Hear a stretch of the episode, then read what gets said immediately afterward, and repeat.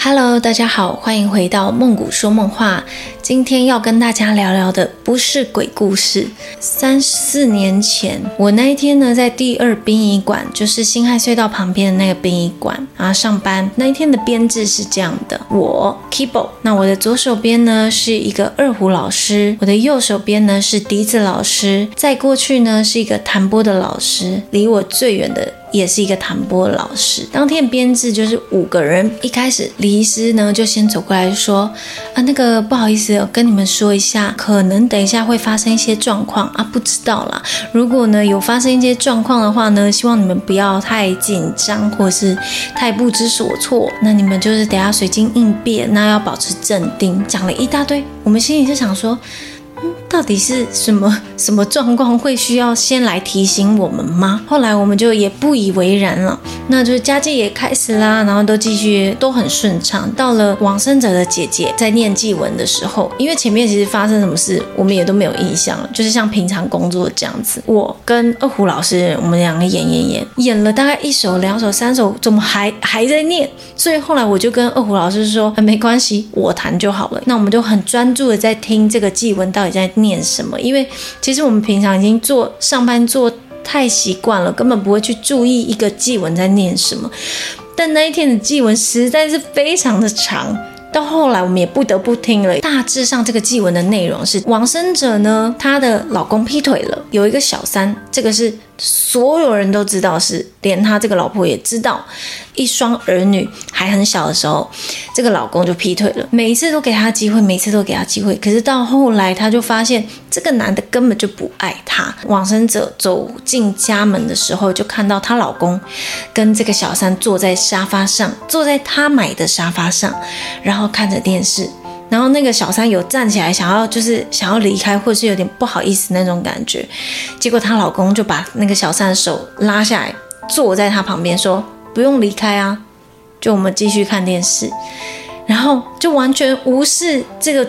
正宫的存在，这姐姐在表达的时候，就是讲的也很愤慨，讲讲就讲到说，这个女生呢，她还了大概七千多万元的债务，就是帮老公还完，所有的家庭的东西都是她买的，小孩出国读书也都是她付的钱，所有的事情，所有的家庭责任都是这个往生者扛下来了，可是，一再的给这个老公机会，他永远都不珍惜，永远都没有看到。这个老婆的好，就是他为了小孩，他才撑了那么久。这个时候我还蛮难过的，因为这这个片段也有讲到说，那老公有说要跟他离婚，但他不愿意，他希望给小孩一个完整的家。这就是我看来比较想不开的地方了。就是祭文就一直念，还在念，还在念。我想说，到底是要念到什么时候？就是哇，他可能已经讲了快半小时，四十分钟到一个小时喽，就光一篇祭文。后来我就开始开始有点。点谈到觉得手有点酸呐，然后又有一点感动，有点一直在听他讲什么的时候呢，这个姐姐就讲说，我现在把我妹妹的呃日记念出来，她要我在她的告别式当天把她的日记所有这个渣男的什么行为全部都讲出来，然后就讲的很激动，开始很大声的讲话的时候，突然这个姐姐的老公他就拿了放家属包包的篮子，然后把篮子这样。倒出来，把包包全部倒出来，然后要冲到那个门口，要砸一个人，就说你这个王八蛋什么的，然后要砸人。可是因为我们乐队视线看不到最外面，我就继续弹琴啊，好像没事这样子。后来之后他们就回来了，就姐姐就继续在讲说，要让全世界人知道这个女生的死是因为这个男的渣男，他背上了一条人命这样子。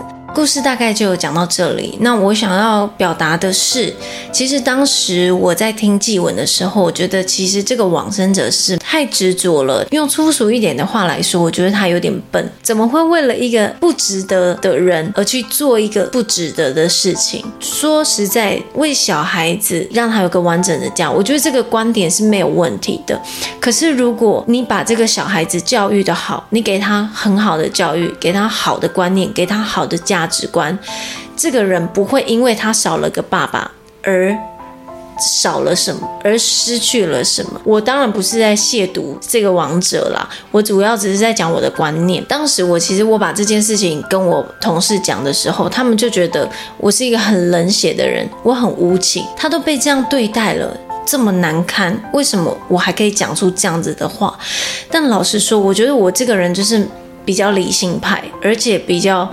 看得开，也许如果这件事情放在我身上，今天完全不会是这个局面。后来的这个感想呢，其实蛮多话想要讲的，但是我不知道各位能不能清楚的知道我想要表达的是什么。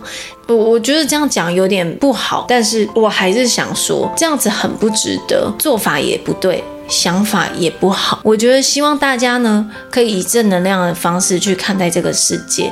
那今天这个故事呢讲的有点落落等，但是我觉得是一个蛮精彩、蛮值得去细细品尝的一个故事。每个人都会有不同的看法、不同的想法，你是怎么想呢？也欢迎到底下留言。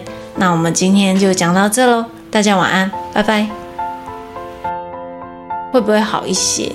会不会事情就不会走到这个时候？这是我在网络上找到的，可是他的执着指数，如果他放下了，会不会有很多？相关结果，请看。